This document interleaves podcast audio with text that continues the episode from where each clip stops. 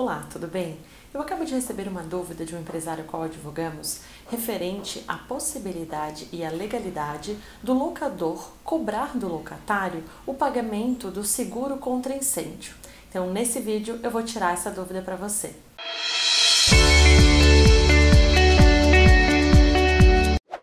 A lei de locação prevê que o locador será o responsável pelo pagamento do seguro contra incêndio, salvo disposição ao contrário. E o que isso quer dizer? Que se no contrato ficar expresso que o locatário será o responsável por esse pagamento, sim, essa possibilidade ela é legal e está prevista em lei.